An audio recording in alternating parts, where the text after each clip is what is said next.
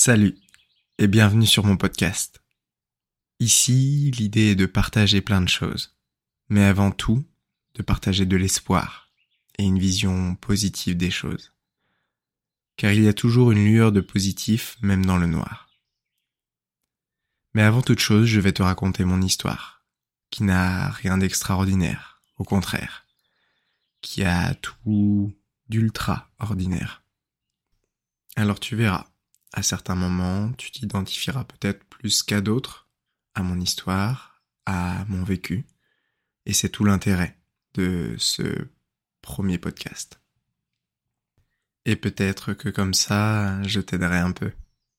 Bref, je te souhaite une très bonne écoute. Salut, j'espère que tu vas bien, que t'es bien installé. Et c'est parti pour ce premier épisode de podcast qui s'appelle la pire période de ma vie. Alors, euh, dit comme ça, euh, ça commence pas très très bien, c'est pas hyper joyeux, mais tu vas vite comprendre. Déjà, pour te donner un petit contexte, euh, je vais te situer un peu où, quand et comment je suis né.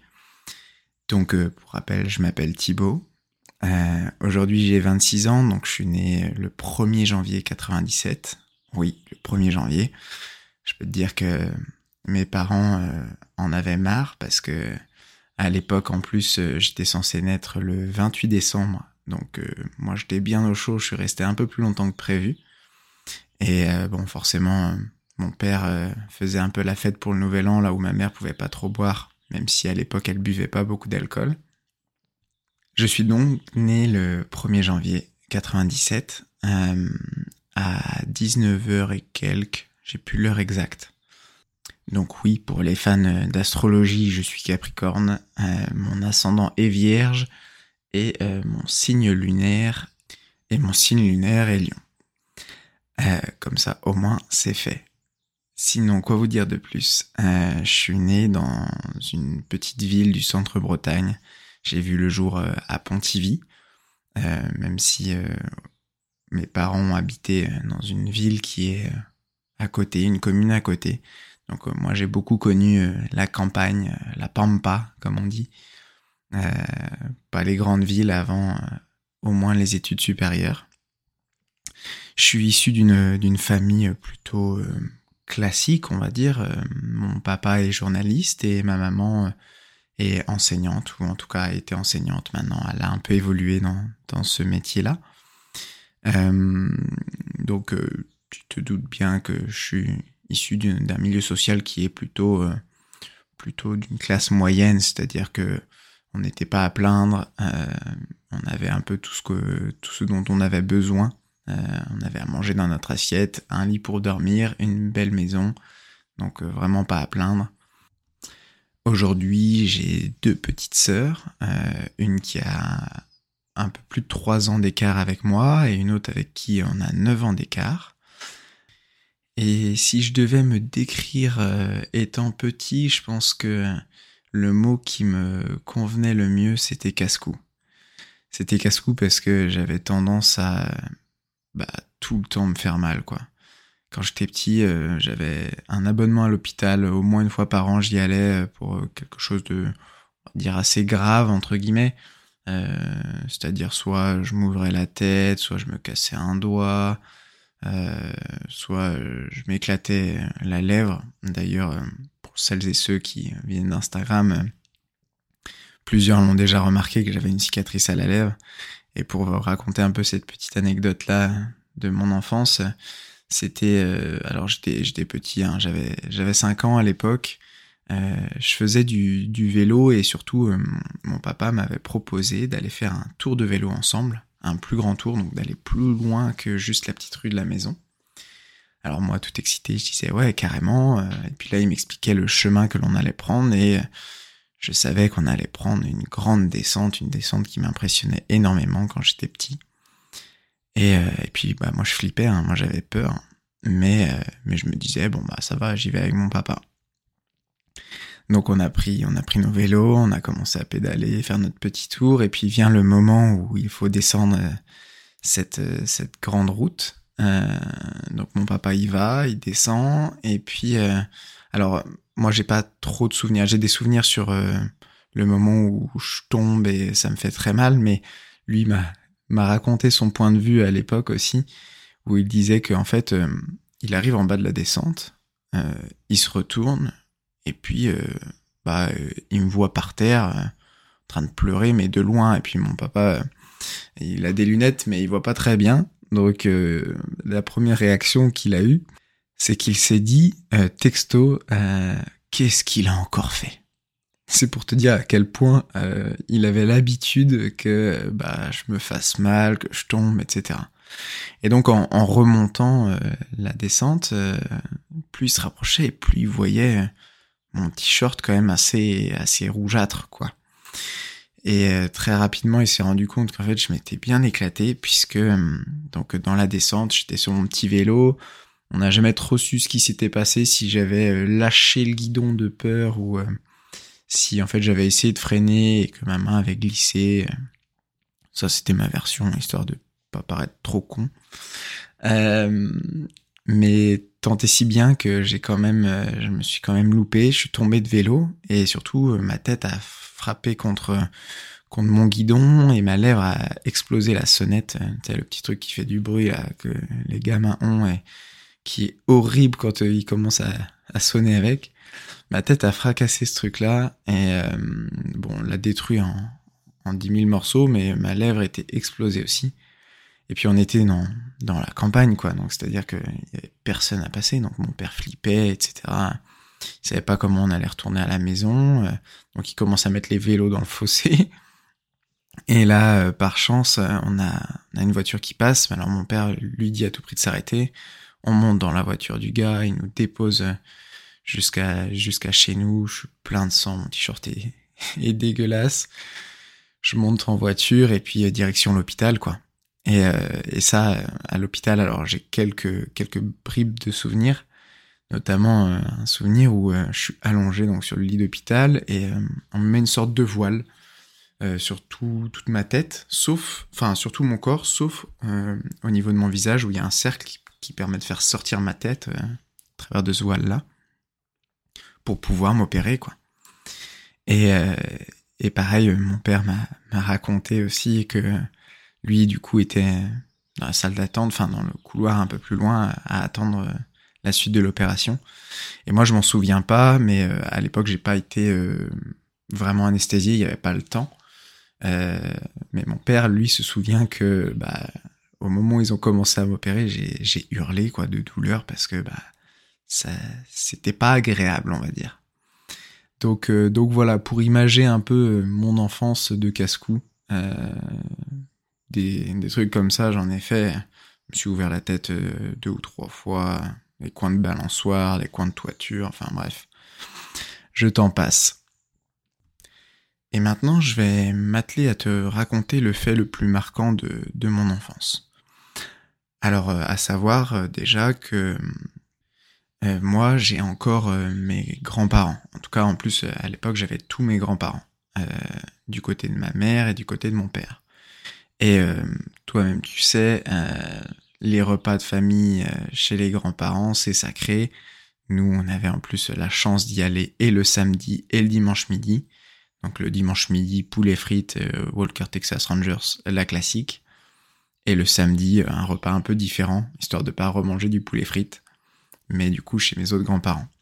Donc à l'époque, en fait, euh, le samedi midi, on allait chez mes grands-parents paternels, le dimanche midi, on allait chez mes grands-parents maternels. Euh, à savoir aussi que j'ai pas une grande famille, on n'est pas hyper nombreux. Ma mère a un frère et euh, mon père a un frère aussi. Mais euh, les cousins, notamment du côté de mon père, vivent loin. Ils sont du côté de Niort, et donc on les voit pas souvent, on les voyait pas souvent non plus. Et ils n'étaient pas forcément présents toutes les semaines à ces repas de famille là. Et, et le frère de ma mère était assez jeune, donc il n'avait pas de pas d'enfant. Et d'ailleurs, c'est euh, l'histoire que je vais vous raconter là, euh, elle est en lien avec cette personne, le frère de ma mère, qui était aussi également mon parrain.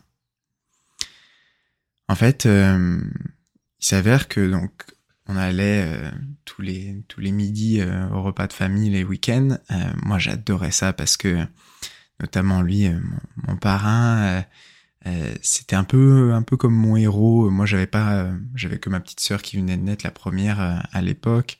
J'avais pas de grand frère ou de grande sœur. Et lui, c'était un peu mon, mon exemple, quoi.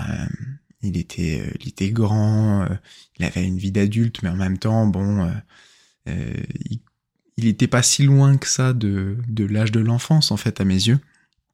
Il avait une moto, il faisait de l'athlétisme. Alors, on pourrait en parler des heures, mais euh, c'est un, grand sujet de famille puisque euh, toute ma famille est dans, dans le milieu de l'athlétisme. Mes grands-parents tiennent un club d'athlètes et, on est tous et toutes passés dedans, voire même euh, y être encore.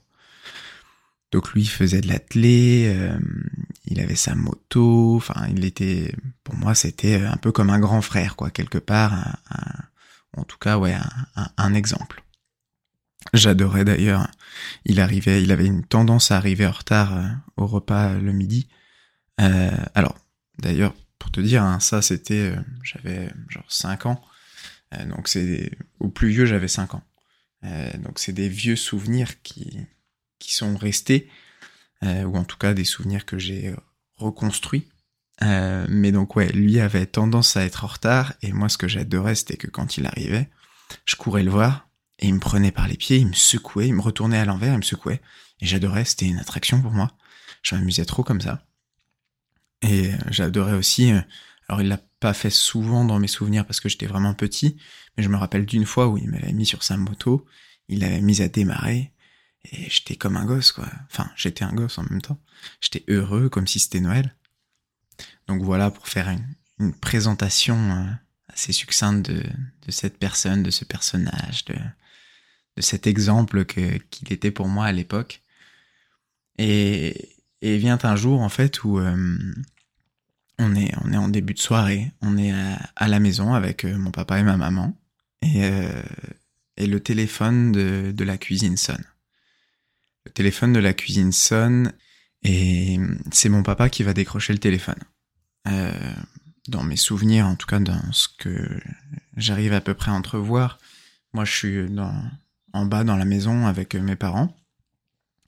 Et, euh, et mon père donc décroche ce téléphone. Euh, je sais pas si euh, j'arrive pas à me souvenir de sa réaction directement. Je, je suis pas sûr qu'il en ait vraiment une mais euh, mais il passe le, téléphone euh, assez rapidement à, ma maman et euh, et ma maman commence à à discuter avec la personne qui est à l'autre bout du fil et j'ai pas de souvenir non plus sur sa réaction. Je sais juste que mon papa me prend par la main, m'incite à venir avec lui dans dans la chambre, dans leur chambre.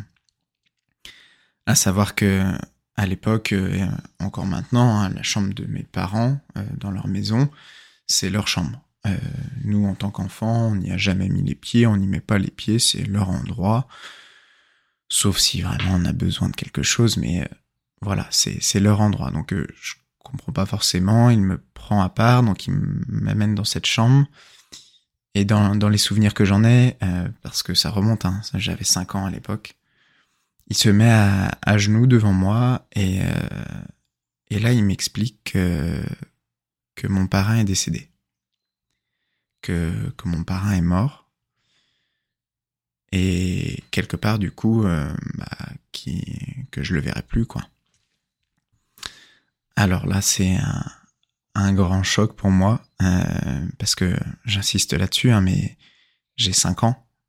Euh, la mort n'est pas quelque chose qui fait partie de la vie d'un, enfant de 5 ans, en tout cas à notre époque.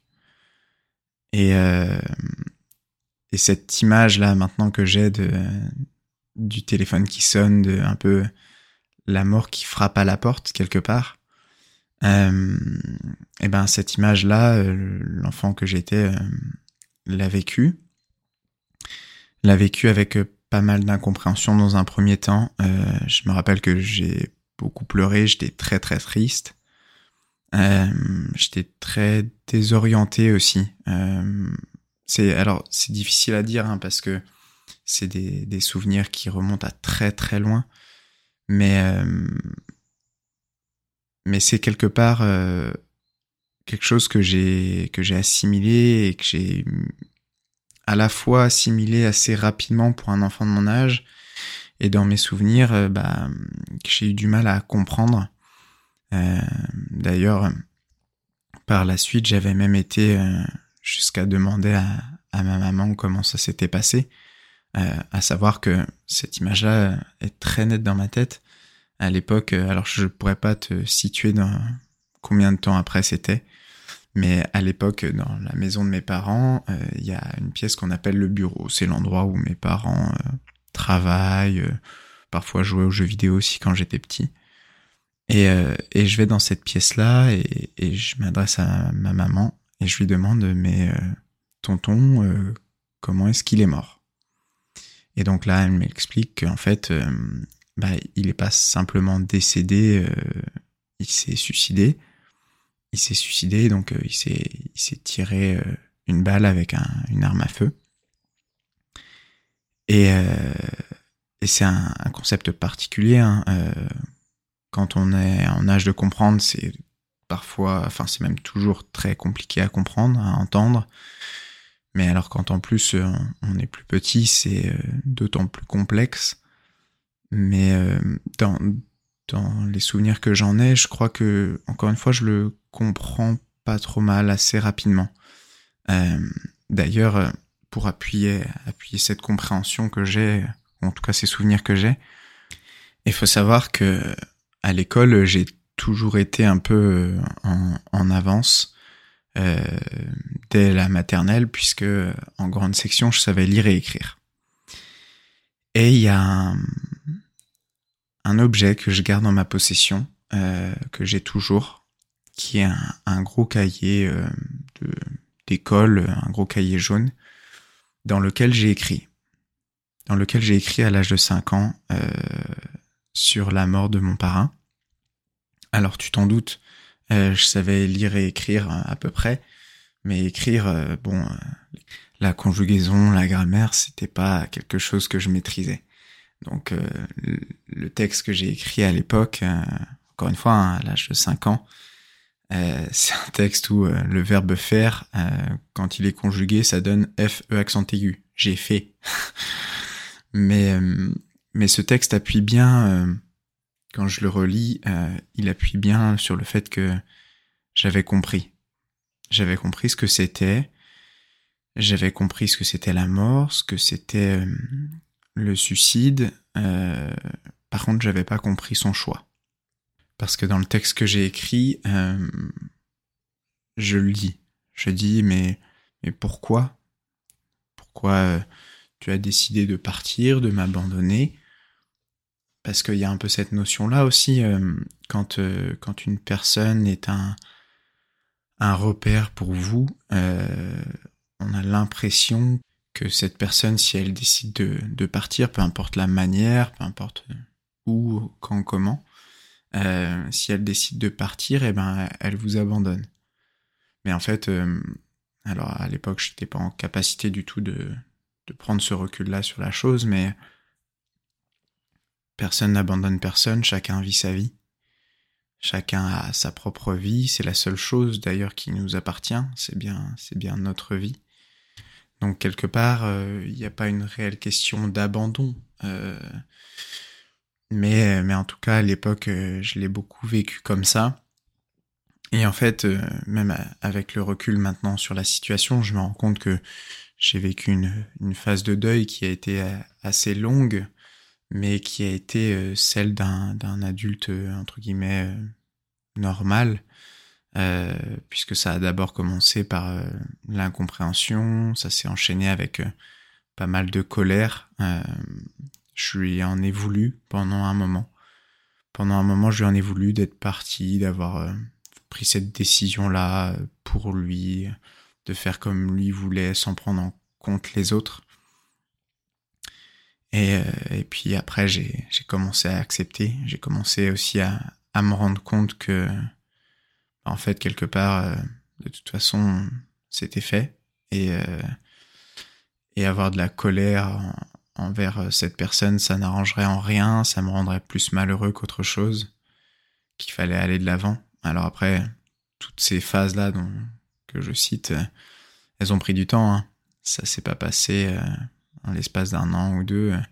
Ça a été l'équivalent de tout l'école primaire, voire même une partie du collège, si euh, je devais donner quelques dates. Mais voilà, ça a été euh, l'un des des faits les plus marquants, on va dire, de de mon enfance. C'est ce qui a beaucoup déterminé euh, qui je suis aussi quelque part aujourd'hui. c'est ce qui m'a accompagné beaucoup tout le reste de ma vie aussi parce que au sein de ma famille, donc je disais notamment du côté maternel, mes grands-parents n'ont eu que deux enfants, ma mère et, son frère. Et donc en fait, euh, une fois que mon parrain est décédé, euh, eh bien il n'y avait plus que moi comme garçon quelque part. Donc à savoir qu'en plus je porte son mon deuxième prénom, c'est son prénom. Et il y a tout un tout un aspect là-dessus qu'on pourra aborder dans dans les prochains épisodes sur le fait que des gens parfois euh, se trompaient, euh, ne m'appelaient pas Thibaut, mais m'appelaient par son prénom. Euh, parce que, à savoir aussi que mes grands-parents du côté de ma mère sont assez jeunes. à l'heure actuelle, donc moi j'ai 26 ans, mon grand-père vient tout juste de fêter ses 70 ans. Et ma grand-mère en a 71. Donc on a, on a un écart, on va dire, d'âge qui est assez, assez restreint, assez petit pour une relation entre grands-parents et, petits-enfants. Donc certains pensaient même, euh, enfin, certains se trompaient en fait, disaient ah mais ton père en parlant de mon grand-père, enfin, il y a eu tout, euh, tout ce chemin-là qui a été euh, qui a été parcouru, mais sur lequel on pourra rentrer plus en détail si tu le souhaites. D'ailleurs, faudra pas hésiter à me le signaler, que ce soit sur les réseaux ou en message, qu'il y a des points que tu voudrais que j'aborde plus en détail sur, sur cette chaîne de podcast.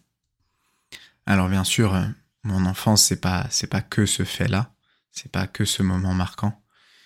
C'est aussi l'école primaire, l'école primaire, l'école maternelle, l'école dans son ensemble, parce que bon, très rapidement on y est mis.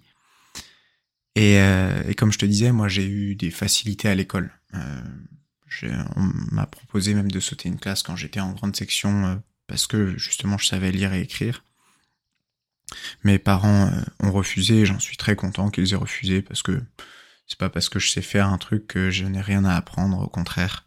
Et euh, ça m'aurait embêté d'avoir quelque part un an de retard par rapport aux gens de ma classe en termes d'âge. Donc donc j'ai pas sauté cette classe là.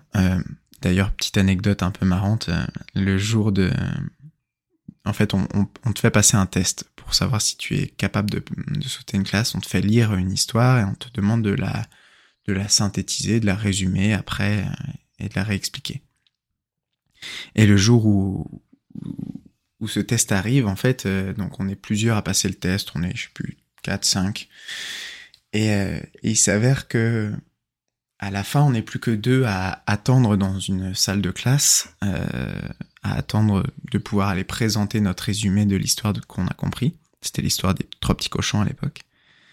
Et, euh, et donc il reste moi et, une fille. Une fille que... Alors j'étais jeune, hein, 5-6 ans, mais c'était une fille qui me, qui me plaisait un peu, quoi. Euh, et donc... Euh, pour, pour la petite anecdote, à un moment donné, je vois qu'on est que tous les deux dans la salle de classe, il y a personne, et je lui dis comme ça, est-ce que ça te dit qu'on se fasse un bisou? Et donc ce jour-là, eh bien, j'ai eu le droit à mon premier bisou sur la bouche euh, de la part d'une fille. Une date qui euh, restera dans les annales puisque je vous en parle aujourd'hui. Mais voilà, je trouvais ça marrant de, de vous partager cette petite anecdote. Alors, du coup, euh, j'ai pas sauté cette classe-là, mais euh, donc j'étais j'étais bien en avance. L'école primaire, donc après la maternelle, a été un peu plus complexe parce que plus le temps avançait, plus le fossé s'agrandissait aussi entre l'avance que j'avais par rapport à certains camarades de classe. Alors c'est pas le cas de tous, hein, bien entendu, mais l'avance que j'avais par rapport à certains et certaines, eh ben, s'agrandissait Et donc c'est un peu délicat quand quand on est un garçon notamment, qu'on a des bonnes notes. c'est un peu délicat de trouver sa place dans les groupes c'est un peu un peu compliqué. Ça a été une période très difficile. C'est d'ailleurs la période que je déteste le plus, on va dire, ou en tout cas que j'aime le moins de ma vie à l'heure actuelle, puisque ça a été une période euh, beaucoup plongée dans la tristesse entre euh, bah, ce qui s'était passé par rapport à mon à mon parrain, euh, chose sur laquelle j'arrivais pas vraiment à mettre de mots et j'en étais triste très souvent. Je pleurais beaucoup beaucoup quand j'étais petit. Et en plus de ça, à l'école, bah, j'avais pas réellement de copains. En tout cas, je, je trouvais pas ma place dans les groupes. Euh, il y a même une année, euh, pour, euh, pour tout te dire, je m'en rappelle très très bien, c'était la classe de CM1. J'ai passé quasiment, je dirais pas toute l'année, mais une grande partie de l'année à ne pas avoir de copains du tout, à me retrouver à la récréation tout seul, à, à pleurer parce que bah j'avais pas de copains, mais aussi parce que bah, je pense qu'il y avait quelque part euh, ce, traumatisme qui restait du décès de mon parrain que j'arrivais pas à assimiler, euh, que pour lequel j'arrivais pas à passer outre en fait. Donc il y avait tout ça qui, rentrait en jeu. Et puis en plus de ça, euh, moi j'avais, j'étais pas non plus euh, le plus facile pour me faire des, amis. Hein. J'avais un, une notion de la justice qui était un peu particulière, c'est-à-dire que quelqu'un qui trichait, moi j'avais tendance à, le balancer euh, euh au prof. Donc euh, c'était en fait à mes yeux, je trouvais pas ça juste que quelqu'un triche là où moi ou même les autres hein, avaient travaillé pour obtenir une certaine note ou en tout cas pour valider son devoir et que l'autre personne triche et que elle est est la même chose que nous en fait. C'est l'une des premières fois où je me suis retrouvé confronté un peu à la vraie vie quelque part. Mais donc, euh, tu te doutes bien que pour se faire des copains, quand euh, t'es prêt à balancer le premier qui triche, euh, c'est plus compliqué. Donc, donc ouais, ça a été, ça a été une période assez difficile à vivre jusque jusque le CM2, jusqu'au CM2 où là, ça a été différent parce que peut-être que la phase de deuil s'est terminée dans ces eaux-là, ou en tout cas c'est diminué dans ces eaux-là. Ça, je ne le sais pas et je le saurai jamais. Mais aussi en parallèle, je me suis fait un, copain euh, qui m'a fait intégrer un groupe de copains. Euh, en plus, à savoir que, comme je te disais, nous on a tous été, euh, toute ma famille dans l'athlétisme, donc un sport individuel, donc c'est difficile aussi de se faire des copains là-dedans, même si tu es dans un club. Et là, le, copain en question que je me suis fait, euh, eh bien, lui, il faisait un sport collectif. Il faisait un sport collectif et pas un sport collectif que tout le monde fait, puisque c'était pas le foot. Euh, et pourtant, en campagne, euh, en Bretagne notamment, le foot est présent partout. non, lui, il faisait du rugby. Il faisait du rugby et un jour, il m'a proposé de venir, d'essayer. Et là, je suis tombé amoureux de ce sport collectif. Parce que c'était un sport qui euh, prenait euh, n'importe quelle personne. Que tu sois petit, grand, gros, mince, peu importe qui tu étais, on s'en fichait, tu trouvais ta place au sein de l'équipe. Et tu pouvais t'amuser, trouver ton poste. Et, euh, et je me disais, ben en fait, quelque part, ouais, il y a une place pour moi. Il y a une place pour moi dans cette équipe, mais il y a une place pour moi aussi dans ce monde. Donc, donc euh, je vais je vais pouvoir euh, je vais pouvoir trouver ma place quoi. Quand je dis dans ce monde, euh, ça me fait ressurgir un souvenir que j'avais oublié. je t'ai dit tout à l'heure que je pleurais beaucoup quand j'étais petit. Je pleurais beaucoup, j'étais souvent un peu en colère. et en fait, y a, je me rappelle d'une d'une journée, d'une après-midi où justement, je sais plus pourquoi, j'étais en colère après ma mère. Je pleurais dans ma chambre, je m'énervais, je tapais sur mon lit, etc. Enfin, tu vois, crise d'un, d'un gosse, euh, d'un gosse qui a tout un peu, quelque part. Mais surtout, euh, ouais, je, pleure, je crie et je tape sur mon lit. Et puis, euh, à un moment donné, je lâche une bombe. Je lâche une bombe, je dis à ma mère, de toute façon, je vais faire comme mon parrain. Et mon Dieu, qu'est-ce que je regrette encore aujourd'hui d'avoir dit ça? Parce que euh, ma mère, euh, alors ça, ça, reste une femme très forte, surtout d'apparence. Donc j'ai vu les larmes monter dans ses yeux, mais je l'ai vu les retenir aussi. Et, en fait, elle m'a pas réellement sermonné. Elle, m'a dit, tu sais pas de quoi tu parles, tu sais pas ce que tu dis. Et elle est partie. Et, euh, et aujourd'hui encore, euh, si un jour, euh, maman, tu écoutes ce podcast, je suis désolé pour ça. Parce que j'aurais jamais dû dire ça. C'était, c'était juste méchant. Il y avait, il y avait vraiment, ouais, que de la méchanceté, même s'il y avait quelque part aussi une part de mal-être au travers de ça. Mais, mais l'idée, c'est que j'aurais jamais dû dire ça. Donc, si tu passes par là, je suis désolé. Donc voilà un peu pour, euh, te résumer euh, la pire période de ma vie. en tout cas, la première période de ma vie. Celle euh, où un petit garçon a, été mis face à, à, la dure réalité de la vie assez, assez rapidement. Alors je suis pas rentré dans les détails, hein, mais j'ai aussi eu cinq ans après le décès de mon, mon parrain, mon arrière-grand-mère qui est décédée, mon arrière-grand-mère chez qui euh, on faisait tout le temps mon anniversaire, parce qu'elle faisait, nous invitait chez elle, enfin bref. Donc euh, j'ai eu euh, sur cette première période un contact et un rapport avec la mort assez particulier, mais qui m'a appris aussi que bah finalement bah, la mort n'attend personne. Elle est présente au quotidien et il y a personne quelque part qui est à l'abri. Donc euh, il faut vivre sa vie euh, et chercher à se coucher tous les soirs en se disant eh bien j'ai fait euh, tout ce que je voulais faire aujourd'hui, même si des fois ça implique de ne rien faire. J'espère que ce premier épisode de podcast t'aura plu, qu'il t'aura aidé aussi à te rendre compte que que peu importe les phases dans lesquelles tu passes, tu n'es pas seul à être passé par là ou à passer par là. D'autres passent en même temps que toi dans ces phases-là, sont passés par là par le passé. Donc euh, je pense qu'il est juste important de, de le partager, de communiquer, d'en parler, même si c'est toujours plus facile à dire qu'à faire.